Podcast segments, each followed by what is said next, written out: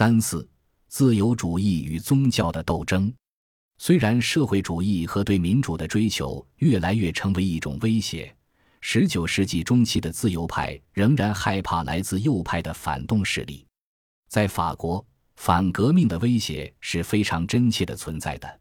自由主义的右翼敌人也一如既往地得到传统教会的鼎力协助，无论是天主教会还是新教教会。因此。从一八三零年革命到一八四八年革命的这段时间，很多人对自由主义和宗教之间紧张且时常敌对的关系进行了深入思考。越来越多的自由派认为，天主教、新教或者犹太教等传统宗教永远也不可能与自由的政治原则相容。本集播放完毕，感谢您的收听，喜欢请订阅加关注。主页有更多精彩内容。